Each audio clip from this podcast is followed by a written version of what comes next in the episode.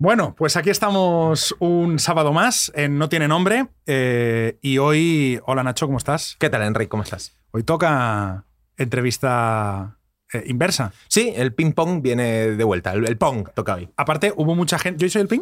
Eh, sí, correcto. Sí, por cierto, ya que estamos, déjame que le diga a la gente lo bueno que soy jugando al ping-pong. No, no, no, no. Es, es, es increíble. Es un- pero de verdad, ¿eh? No vi persona tan mala como vos. O sea, que no le das a la pelota a veces. No, pero eso, es- pero eso es totalmente mentira. No, no, no, es totalmente mentira. Tengo vídeos. Escucha, no, no tienes vídeo. Sí, tengo.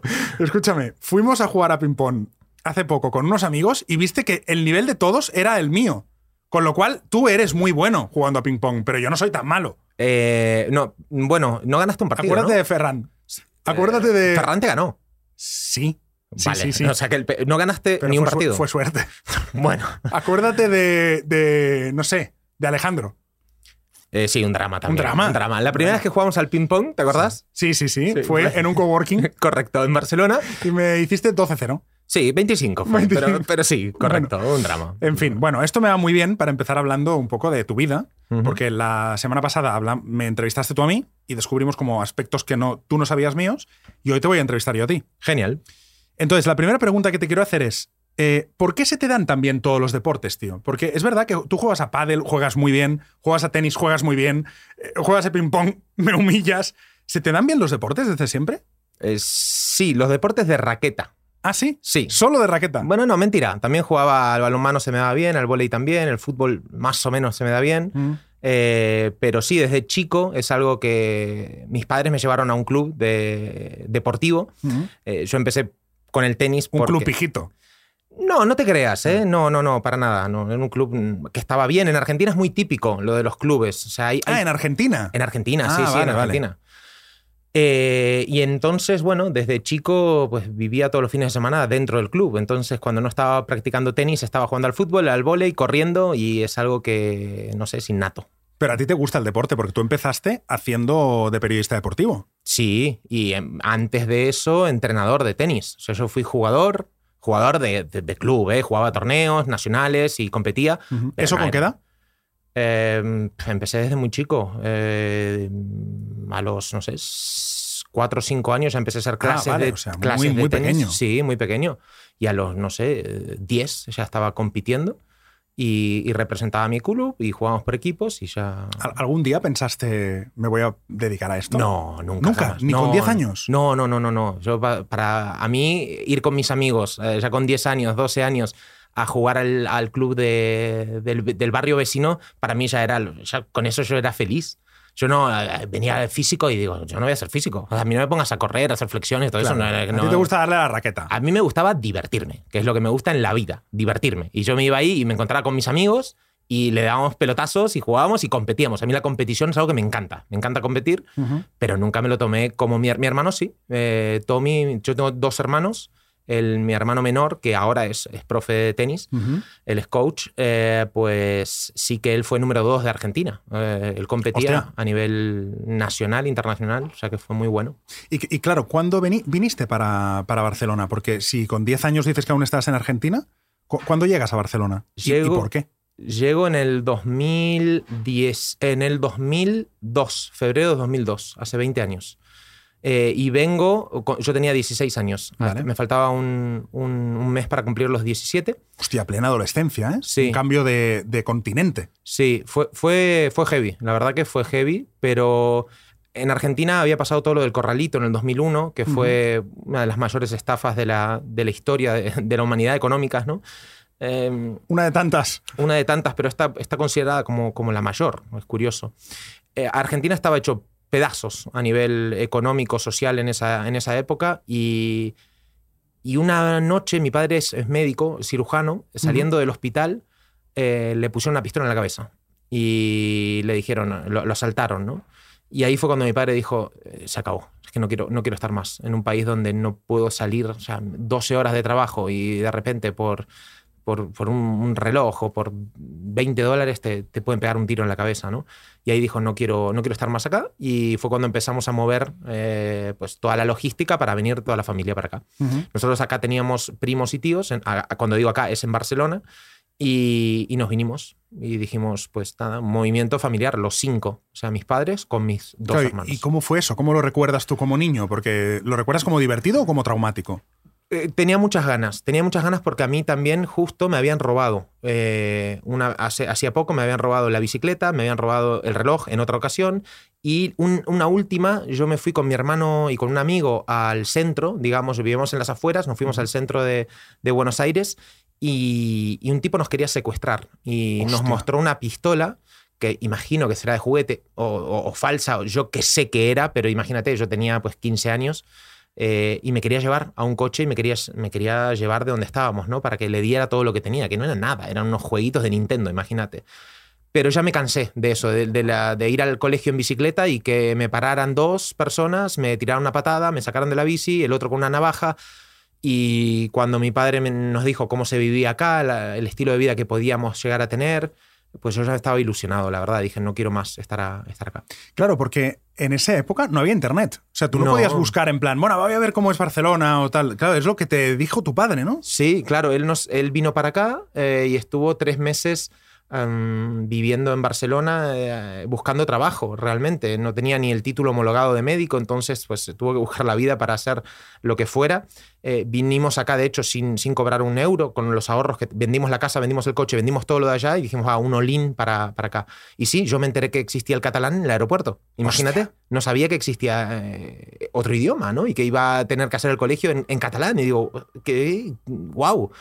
Eh, o sea que no sabía nada de Barcelona. Había venido en el 98, pero vine nada, un mes a Europa de viaje y estuve unos días en Barcelona, pero lo ves como turista. O sea, ni- en esa época ni pensás en venir a vivir, ¿no? Lo ves, pues yo era, tenía 12 años. Claro, claro, y me imagino que lo conocías a lo mejor por el Barça, ¿puede ser o no? Claro, claro, mi, mi ilusión era venir al Camp Nou. Claro. Eso era lo, lo único que conocía de Barcelona, Gaudí y tal, pero yo tenía 16 años, estás, no, en, no, estás en otra. estás en otra. Y más cuando no lo mamás. En la- si, si eres catalán y naces como catalán, pues no, todo lo que sea la, eh, de Gaudí y todo lo barcelonés, pues lo, lo mamas. Te Allá atrae no. más, claro, claro. allá era pues el fútbol y, poco más. Claro, claro, por eso digo que mucha gente de fuera, sobre todo Argentina, igual es por el fútbol que conoce Barcelona, pero poco más. Sí, sí. Se nos queda- exactamente. siempre nos pensamos que somos el centro del mundo y al final la gente puede conocer el Barça o el Madrid y, y- y poco más de una ciudad. Sí, eh, pensá que eh, el argentino también se cree el centro del mundo. Allá, a donde vive, en el, en el culo del mundo, se piensa que es el centro del mundo y que lo que pasa en el mundo a veces gira en torno a Buenos Aires. Imagínate el egocentrismo Claro, claro. que tenemos y, y cómo somos las personas también. Sí, sí, sí. Y tú en ese, en ese momento, con 16 años, llegas a, a Barcelona y ¿qué piensas, tío? Pensaste, hostia, bueno, aparte tengo que aprender catalán o lo que sea, pero ¿pensaste ya, ya pensabas en, en qué querías ser o había algo que te atraía o tenías algún plan en Barcelona o te hacía... ¿Qué, qué, qué pensabas? Eh, bueno, yo antes de venirme para acá había buscado las universidades en, en Buenos Aires para hacer periodismo deportivo. Sí. Era, era lo que quería. Y cuando llego acá, este, me encanta, ¿no? Todo, eh, la ciudad para mí era, era como un, era un cuento, mucho más tranquilo.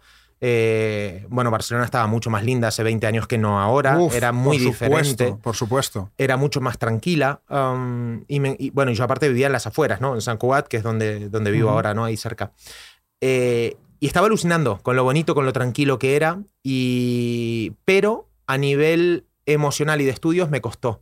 Porque, claro, adaptarme a costumbres muy diferentes, o sea, nada que ver un catalán con un argentino, ¿no? Eh, a la Claro, hora de sí. relacionarse somos muy diferentes. Sí. Ni peor ni mejor, diferentes. Pero El tú eres un tío muy abierto. Yo soy un tío muy abierto. Es muy argentino en ese sentido. Exactamente. En, casa, o sea, yo eh, en Argentina tú puedes estar caminando por la calle y de repente, "Ven, ven, ven, sí, vení, vení, júntate conmigo, vamos a tomar algo. Rápidamente. El amigo de tu amigo es tu amigo, entonces lo invitas y, y, en casa pues, to- tocan el timbre y no sabes quién es y a las 10 de la noche te aparece un amigo con una pizza, con la familia. Entonces es, eh, eh, tenemos formas de hacer diferentes. Mucho más gregario, ¿no? Que... Sí, y en, y en Cataluña, pues es, eh, de- será de, ¿no? junto al País Vasco, tal vez así por estereotipos, pero eh, los más cerrados. Sí, un poco más cerrados, necesitamos más tiempo para, hacer una son- amistad. sí. Son más noreuropeos, por así Sí, decirlo, ¿no? Que sí. no es lo mismo que Andalucía. Sí. Pero a, mí, Pues- a mí me gusta decir, y siempre lo digo, ¿eh? pero a mí me gusta decir, y no es por que unos mejores o peores, ¿eh? pero son caracteres. Pero yo creo que, por ejemplo, en Andalucía o en Madrid, que es donde yo vivo,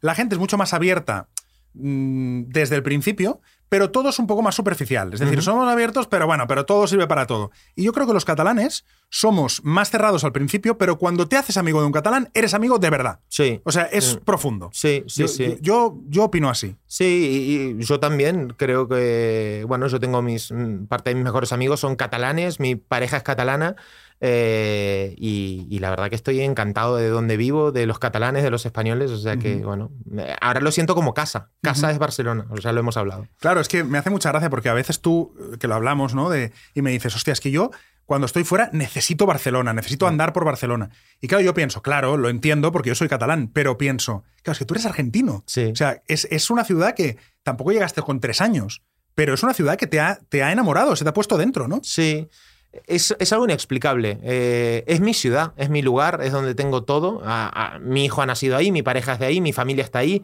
Eh, sí, llegué con 16 años, y, pero lo siento como al final, qué sé yo, es, es mucho azaroso. eh, podrá. mm, eh, hay un montón de explicaciones de, de dónde naces y parece que uno lo elige. Hay teorías de todo el mundo, de todo tipo, perdón. Pero yo siento álmicamente que, que Barcelona es mi lugar. Que es tu lugar. Sí. Bueno, entonces llegas a Barcelona con 16 años, te cuesta un poco adaptarte así a la escuela, tal, pero haces amigos enseguida, seguro, sí, seguro. Sí, sí, sí, que aún los conservo, son mis mejores amigos de- en el vamos. colegio, sí. ¿Y entonces qué? ¿Qué estudias? Eh, yo tenía para, terminé la ESO en Argentina y acá llego en febrero y ya lo tenía convalidado, porque en Argentina el, el- el calendario escolar va de marzo a diciembre. Vale, Entonces, claro, al venir en febrero, yo en diciembre había terminado la ESO, lo que ustedes terminan acá en junio. claro. Entonces tenía tres meses de. Yo ya lo tengo aprobado, pero voy a conocer gente, a entender un poco cómo funciona el catalán y cómo son ustedes. ¿no? Claro, claro. ¿Te costó mucho el catalán?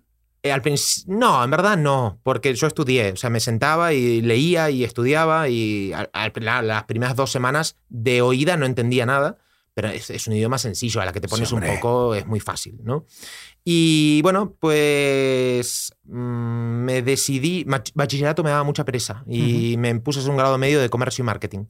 Y ahí fue como empecé y en paralelo pues yo seguía jugando al tenis como, bueno, como por ocio, digamos. ¿no? Lo primero que hice fue hacerme socio de un club de Claro, del tenis. club de tenis. ¿De qué Exacto. club te hiciste? Del set ball, uno en San Cugat y vale. después me pasé a otro, ahí en Baidurech. Y bueno, me pongo a estudiar comercio y marketing y empiezo a trabajar como entrenador de tenis. Y primero en el set ball y luego me, me salió una oferta en una academia de tenis eh, que tenía jugadores profesionales, o sea, un, un upgrade importante. Y ahí empiezo como coach y empiezo a viajar también por Europa con eh, generalmente con chicas eh, a, a competir, Ujú. chicas que aspiraban a ser profesionales. Vale, o sea, tú eras entrenador de chicas. Entrenador, no solo de chicas, pero con las chicas viajaba más. Vale. Eh, pero sí que tenía, bueno, hacía clases particulares, eh, adultos, eh, competición, pero me especializaba más en competición en academia. Que era lo que Y, y me de eso vivías. Sí, O sea, era tu vivía. trabajo. Sí, era mi trabajo. Vale. ¿Y sí, tenías sí. 18? Eh, bueno, cuando, sí, a los 20, a los 18 empiezo en la escuela de niños Sí. y voy haciendo un, un escalado hasta los 22. Ahí me pongo ya en academia. Claro, no me quiero imaginar.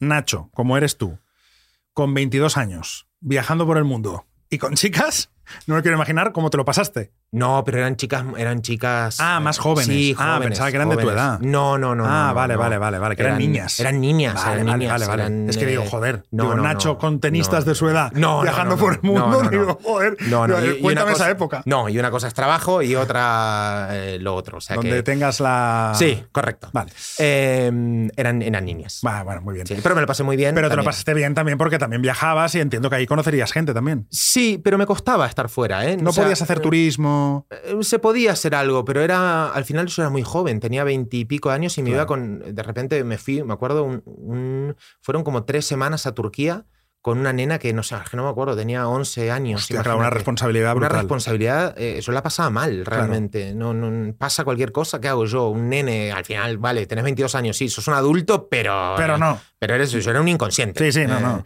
Y estar con una nena de 11 años que. Bueno, en fin. Eh, entonces no, no la pasaba muy bien hasta que dije no, no quiero viajar más. Ujú. no, prefiero quedarme en casa tranquilo, terminar a las 8 y me, me voy a mi casa y tan tranquilo. Claro. ¿Y cuándo, cuándo acaba la etapa de coach de tenis? Me voy cuando me canso, porque vi un poco el panorama que había en el club, ¿no? Digo, para, tengo 22, 20, no, 23 años tenía, eh, había pasado más o menos 5 o 4 trabajando y digo, ¿esto me espera en un futuro?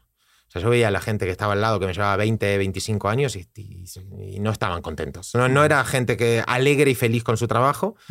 Y no empecé a encontrarle poco sentido y con un amigo nos fuimos de vacaciones a Bali. Y al estar ahí nos, nos flipó. Eso, eso fue en 2009.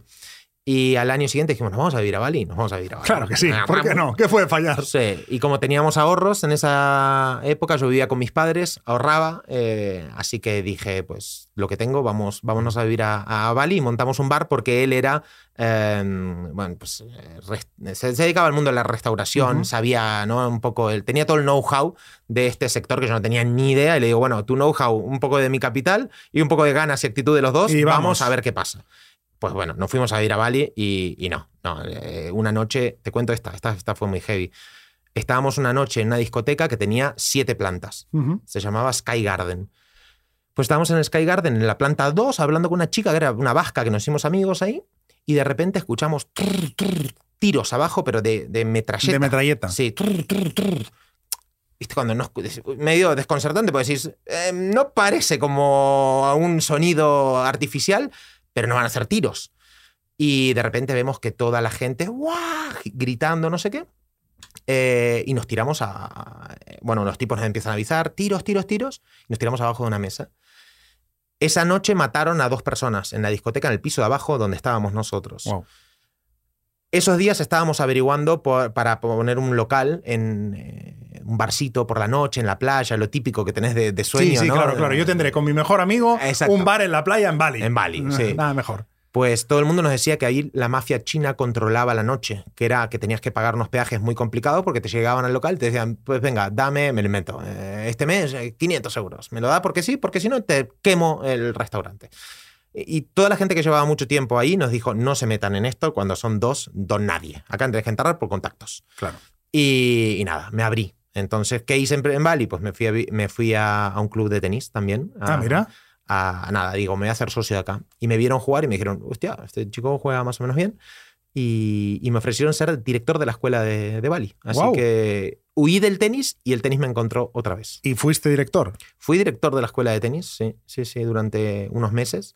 Pero es que no era lo que quería. Al final me estaba yendo del tenis y pues que era una, no, era una oferta irrechazable. No, no voy a decir que no, la verdad. ¿Pero cu- cuánto tiempo estuviste en Bali?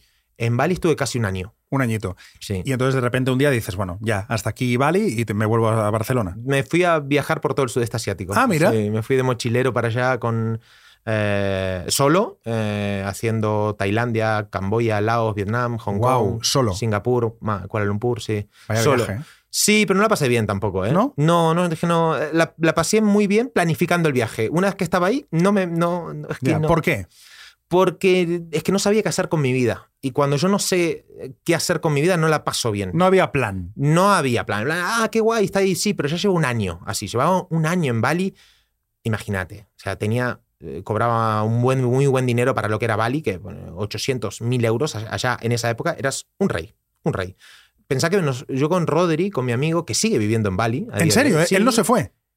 Él tuvo una época que se fue a Qatar y volvió dos años, pero sigue ahí, sigue sí, ahí. sí. Es el, casi el dueño de la isla, la verdad, es un, es un grande. De hecho, Ahora la mafia china le pregunta a él, ¿no? bueno, él es la mafia china, ¿no?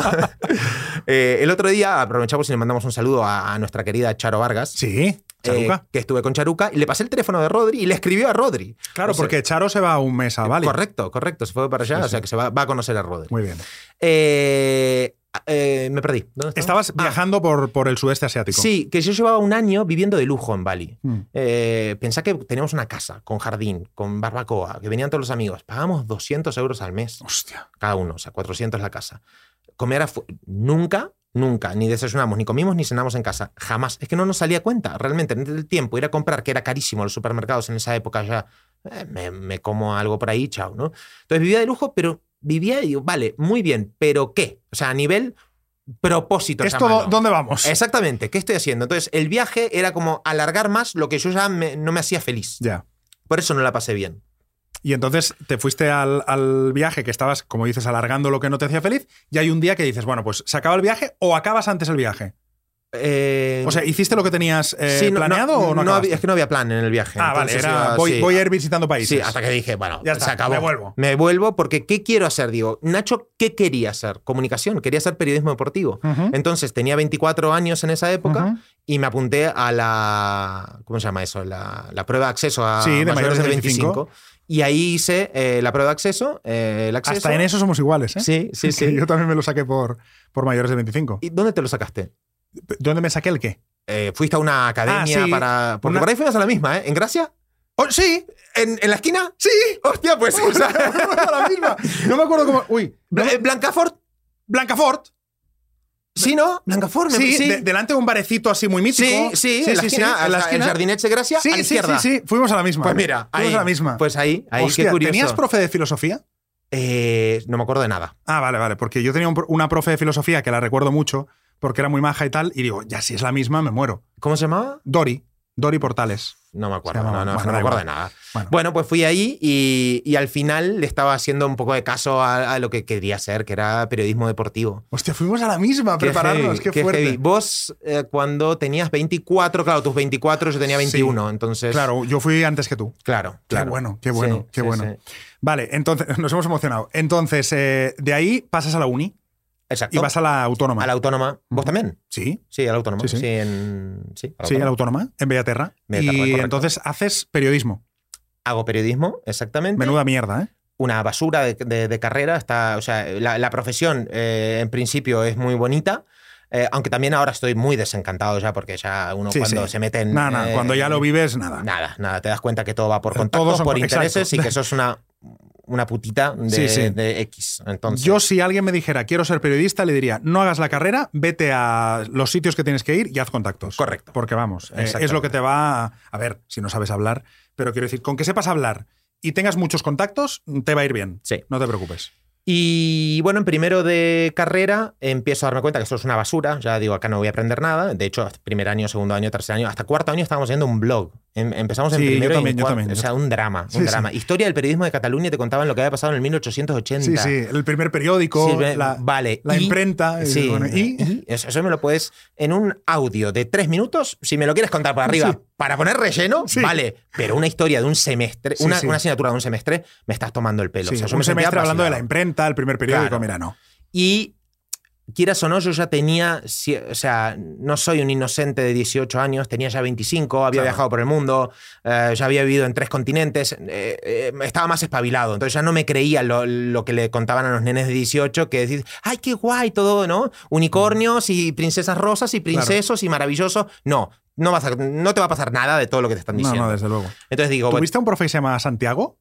Que era el, este que hacía la ruta que Chal. Sí. Este sí, ¿no? Sí, Santi Tejedor. Santi Tejedor. Sí, Santiago correcto, Tejedor. Correcto. ídolo, ¿eh? Correcto. Bueno, eh, nos hemos encontrado. Viaja mucho a Costa Rica. Lo hemos- Sí. lo- he viajado con él en el, en el avión también. Lo vi en el gimnasio. Pero era, era un de esos profes que dices, hostia, este pavo Es un grande, un grande, es un grande. Sí. Sí. sí, así jovencito, todas las tías, todas Enamoradas. estaban enamoradas. Sí, correcto. El tío hacía una ruta cada año y se iban a Costa Rica o no sé dónde. Sí, siempre viajaba mucho por Era Perú. Bolivia. Nos contaba todas las anécdotas. Era un Sí, crack, era sí, un crack. Sí, sí, sí. Y, y bueno, yo en primero ya empiezo, claro, al final hice algo que llamo mucho a hacer también a la gente, que es entrelazar ideas, entrelazar áreas donde vos seas bueno. Y al menos yo, mm, te gustará más o menos, pero en la comunicación es lo mío, a mí me encanta.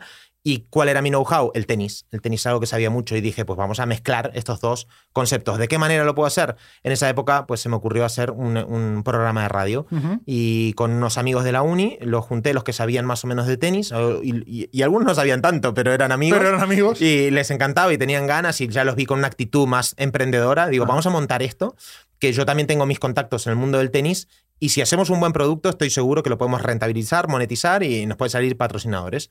Y nos fuimos al primer año a Radio Star Terraza, una, una- una- un cuchitril que era por ahí, pero nos abrieron las puertas. Bueno, eh, esta- yo siempre digo, estas radios son las escuelas. Las radios municipales, que te dejan hacer, experimentar, equivocarte. barra libre tenía. Claro. Estaban encantados. De hecho, yo me acuerdo que en esa época ya tenía. Y empecé a tuitear mucho. Dije, tengo que empezar a darme a conocer y agarré Twitter y cada partido de tenis, o sea, nicho, tenis, tenis, tenis, tenis, yo estaba ahí comentando.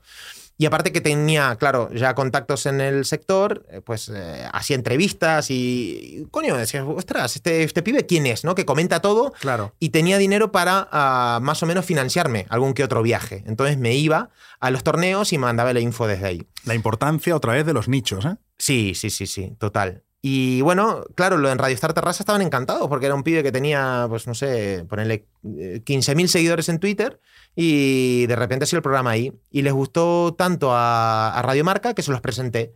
Y, y les, les gustó el proyecto, así que al año siguiente nos fuimos a Radio Marca Barcelona y después, como éramos el único programa de tenis en España, Radio Marca España, digamos que lo, nos absorbió, Lo absorbió, agarró, sí. sí, y dijo, pues también lo emitimos allá. O sea que bueno, así empezamos. Entonces, ¿estuviste en Radiomarca cuánto tiempo? Eh, dos años fueron, dos temporadas. Dos añitos. Sí. ¿Y de Radiomarca dónde saltas? De Radio Marca, eh, eh, bueno, yo en paralelo iba haciendo trabajos, o sea, prensa escrita para un portal, para el portal más, más importante de, de, de- sí, de habla hispana de, de tenis, que es Punto de Break, y ahí trabajaba con ellos. Y de ahí eh, me canso, me canso del sector. ¿Por qué? Porque va mucho por contactos.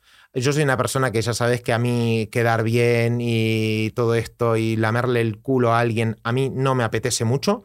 Eh, y prefiero pues ser una persona libre. Y ahí me di cuenta que para triunfar no tenía que ser libre, tenía que hacer lo que me decían. ¿no? Al final, eh, un periodista que está arriba muchas veces son relaciones públicas de alguien. Absolutamente. Y yo no quería hacer un relaciones públicas, yo quería ir por libre. Pero eso, eso te trae muchos problemas eh, y los que mandan, que son cuatro gatos, al menos en el mundo del tenis y, bueno, entornos de jugadores muy importantes, ah, me empezaron a vetar un poco, ¿no? Y, y ahí me cansé, me cansé de- del sector y digo, Ani, tengo ganas de, de moverme un poco más, quiero viajar a otro lado. Ani, mi pareja, eh, estaba también trabajando en- en- en un hospital, el hospital de Mataró, y quería moverse un poco. También tenía 25 años, había hecho la carrera, el máster, y trabajaba con gente ahí que decía, todo esto me espera en la vida, me- me quiero pegar un tiro. Sí, sí. Y dijimos, va, vamos a hacer una cosa. Al primero que le salga algo en otro país, nos vamos allá. ¿sí? Entonces, uno de los dos tendrá un trabajo fijo y el otro pues se tiene que espabilar a montar un negocio. Ya veremos qué y dónde. Qué guapo, ¿eh? Qué buen plan. Fue un buen plan. Entonces tocamos unos amigos de Bali otra vez, Australia, Qatar, Costa Rica y Estados Unidos. Ujú. Y el de Costa Rica me dice, Nacho, eh, tengo, un, tengo un hueco. Oh, venía a probar dos semanas y me fui a Costa Rica. Y ¿Un hueco de qué? un hueco en una academia de tenis Ujú. también. O sea, el tenis me, me- me- Hostia, te persigue, me tío. persigue, me persigue. Y era para llevar la comunicación de, a nivel más, eh, sí, más periodístico, para, más Ujú. comunicación, ma- Sí. más que periodístico. Toda la comunicación de la academia, todos los eventos que, que hiciéramos, porque era un proyecto muy grande a nivel de Centroamérica. Ujú. Y aparte hacer unas horas dentro, como tenis coach. Hostia, me da una pereza, la verdad, pero digo, bueno, eso era un muy buen sueldo para empezar, con una buena proyección.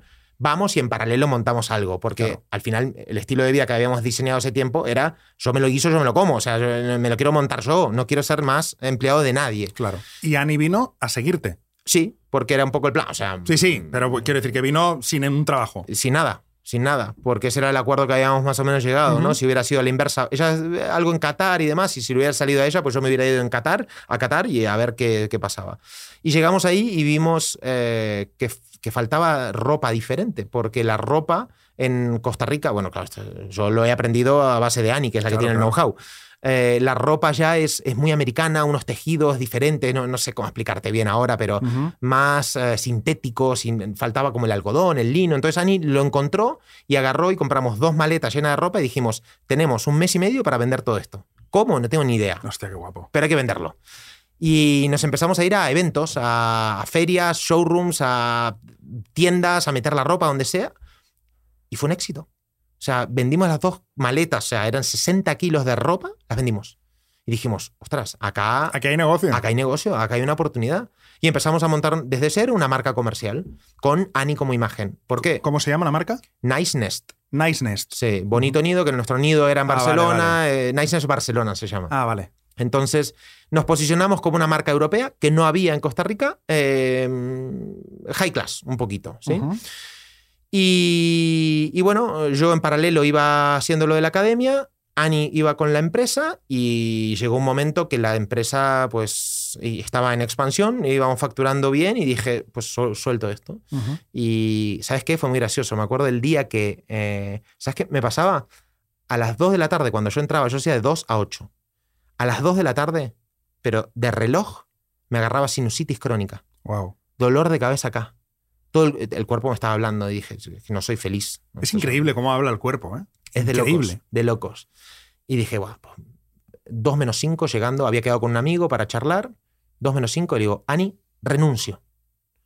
Le digo así, ¿eh? porque no iba, todavía no tiraba, era, estaba ganando un buen dinero para decir, lo dejo. Renuncio, renuncio ahora. 2 menos 5 eso. No, ahora ya, bueno, sí, ya si lo sentís, dale para adelante, me dice. Vale, perfecto. Pues lo dejo y me dicen, entro, dos en punto, me dicen, Nacho, tenemos que hablar con vos. Y me echan Wow. reestructuración, vendió la empresa, quieren hacer, eran un proyecto, mega proyecto, y dicen, no dan los números, necesitamos reestructurar. Y te tenés que ir a la calle. Digo, no lo puedo creer, qué alegría. O sea, llegamos a la noche esa y festejamos de que me habían echado. Y así fue como empezamos la, la marca de ropa y, y a darle, a darle, y estuvimos dos años en Costa Rica. Una marca de ropa que aún sigue. Que aún sigue, sí, sí, la Aún la lleva. tienes. Sí, sí. Lo que pasa que ya no desde Costa Rica, sino desde Barcelona. La lleva Ani desde Barcelona, tenemos gente trabajando en Costa Rica Ujú. y bueno, es una fuente de ingreso familiar. Claro, cualquiera diría, bueno, de momento estamos en la, en la historia de Nacho, en la que tiene ya 30 y 30, ¿no? O 20 y Eh, muchos. 10 2018 tenía 32 cuando Claro, vine para acá. Ya tienes 32, es un tío que ha hecho periodismo deportivo, sobre todo tenis, que ha montado una marca de ropa. ¿Quién diría que te ibas a meter en el desarrollo personal? Sí. ¿Qué, qué pasa ahí para que de repente eh, entres en el mundo del desarrollo personal? Bueno, yo ya venía desde hacía mucho tiempo, eh, desde primero de carrera, ya leyendo, interesándome por estos temas, haciendo cursitos, haciendo cosas, pero a nivel personal, ¿no? Y pasaron como seis años hasta que dije, joder, todo lo que yo he aprendido o, o estoy experimentando, quiero compartirlo. Y estuve un año y medio para decir, voy a grabar un vídeo. Y el otro día, bueno, en Stories lo puse. Eh, y en 2017 ya no podía más y dije, lo cuelgo, quiero contar cómo me estoy sintiendo. Simplemente era, Las ansias de comunicar. sí, de comunicar lo que estoy aprendiendo a nivel de negocios, a nivel más emocional en esa época. Eh, pero al final ya había montado, bueno, un montón de cosas por el medio, varios proyectos que había hecho. Y dije, joder, tengo ganas de compartirlo, pero nunca pensé que me iba a dedicar a lo que me dedico ahora, la verdad. O sea, lo hacía por el hecho de compartir. Vale, entonces, ¿en qué momento, a partir de, de ahí, tú decides dedicarte al desarrollo personal y acabas dando clases, impartiendo, o sea, siendo director de máster? O sea, ¿en qué momento te metes de lleno al, al- al- al desarrollo personal? Pues yo vengo de Costa Rica a Barcelona a hacer un máster, un máster de desarrollo personal y liderazgo, y ahí eh, empiezo a compartir en YouTube y en Instagram mi proceso, las clases, lo que iba pasando, eh, mis aprendizajes, lo que me había gustado, lo que no. Y de repente empiezo a crecer como en comunidad, en las redes, y mucha gente que quería hacer ese máster le, le servían mis vídeos porque era la experiencia real de un alumno contando eso, ¿no? Mm, qué bueno. Y yo en Costa Rica eh, empecé mis cursos de Enneagrama, a yo eh, no impartirlos, a, a ir a Sí, sí. formaciones de Enneagrama. Y empecé a compartir lo que sabía de Enneagrama y cómo me había ayudado a mí la herramienta. Pero nunca lo hice para dar clases de Enneagrama, simplemente porque a mí me había ayudado una barbaridad esa herramienta a conocerme y a mejorar mi vida a nivel emocional y con, mis con, mi, con mi familia, con mis amigos. ¿no? Otra vez el ansia de comunicar. ¿no? El ansia de comunicar, exactamente. Y empiezo a comunicar y, dije, y una vez de, de Menorca, una mujer me dice, Nacho, me encantaría hacerte, eh, que te vengas para acá a impartir una formación de Enneagrama. Digo, pues vale, voy. Y, y fui y así empecé. Y después eh, en Instagram la gente me lo pedía y digo, pues voy a montar algo en Barcelona, a ver, a ver si hay gente que quiere hacerlo realmente. Y sí, sí, puse y el, prim- el primer taller 35 personas. Y para mí era un exitazo. Claro. O sea que así Imagínate. empecé y, y después pues eh, fui, eh, entré en- a trabajar en, en- en Cuestiona con, con Borja Vilaseca.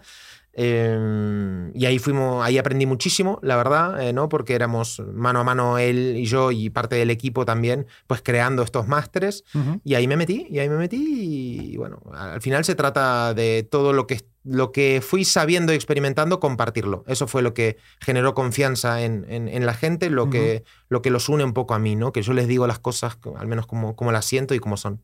Y ahora, claro, hemos hecho todo el repaso, ahora ya estamos en el presente. Ahora, ¿en qué punto estás, tío, en tu vida ahora? A nivel profesional, decís. A nivel profesional y a nivel personal. Pues a nivel eh, personal estoy en, para mí en el mejor momento de mi vida, de, de estar disfrutando de lo que hago. O sea, tengo tengo claridad absoluta que ve- vengo acá para disfrutar, de verdad. Estoy, quiero divertirme en la vida. Y, e intento uh, que todo lo que haga mm, me, me- me estimule, me, me emocione, ¿no? Y a nivel profesional, pues eh, a nivel pareja, Ani ahora lleva eh, Niceness, nuestra empresa, eh, su empresa, porque... es- Claro, dices nuestra, es pero ya lo lleva ella, ¿no? No es justo que yo diga nuestra, es su empresa, la lleva ella y yo imparto formación. Esto lo podemos hablar en otro episodio si querés, ¿no? O no, nos podemos comentar un poquito. Sí, hablamos más de negocio, sí, Sí. Pero era más, más por saber un poco en qué punto estás más vital. Vale, pues más vital. eh, yo tengo una empresa ahora que es a- acá en España de, de formaciones donde yo mis, hago mis cursos y mis formaciones, no las imparto todas yo, yo me rodeo de gente que, que sabe y hago sobre tres áreas. A nivel, eh, nivel emocional, que hago, hago cursos de enneagrama, a nivel de dinero y, e inversiones, que es algo que me, me encanta y que yo la educación financiera es algo que llevo muchos años trabajando, y ayudo a las personas a que no sé, las personas que no saben nada de cómo gestionar sus finanzas personales puedan tener un plan de acción en función de quiénes son, que se conozcan, que digan cómo quiero vivir, qué necesito para vivir de esta manera y que puedan tener un plan económico para tener orden eh, en sus finanzas y que puedan dar ese pasito a invertir su dinero. Mm. Y después, pues tengo cosas también de comunicación, ventas, negocio, marca personal, es algo que me, me gusta mucho. A ti te gusta, eh, yo creo que a ti te gusta el, el negocio de por sí, ¿no? Más allá de lo que sea, a ti te gusta montar negocios. Me encanta, me encanta. Lo- me encanta montar o negocios. sea, empre- lo que es la palabra emprender. Me, fascina. Me fascina detectar oportunidades, creo que soy muy bueno para eso.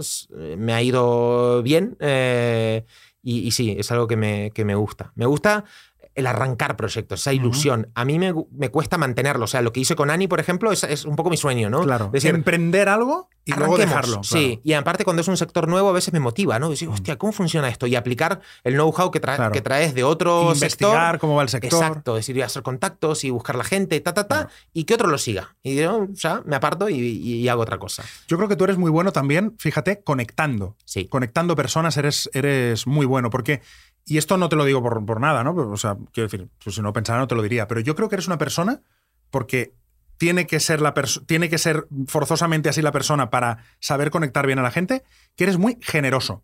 Yo creo que eres un tío muy generoso.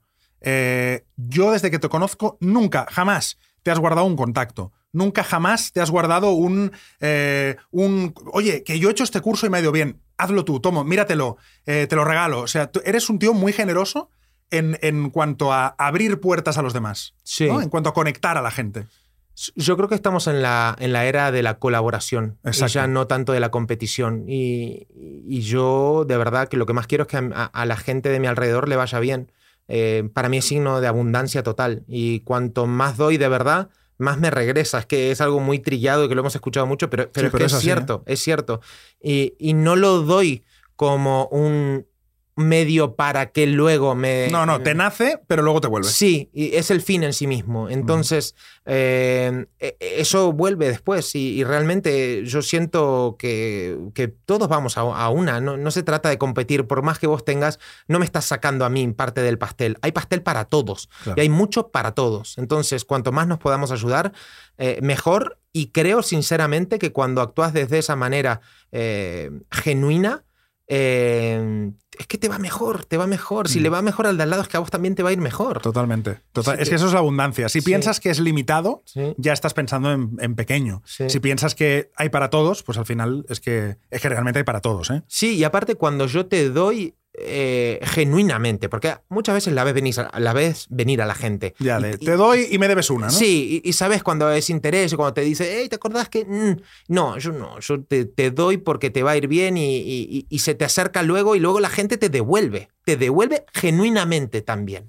Entonces eso es algo, algo bonito. Totalmente. Oye, antes de terminar, que llevamos ya 40 minutos, em, ¿ahora qué? ¿Qué te queda por hacer? O Seguir, sea, ¿A dónde vas?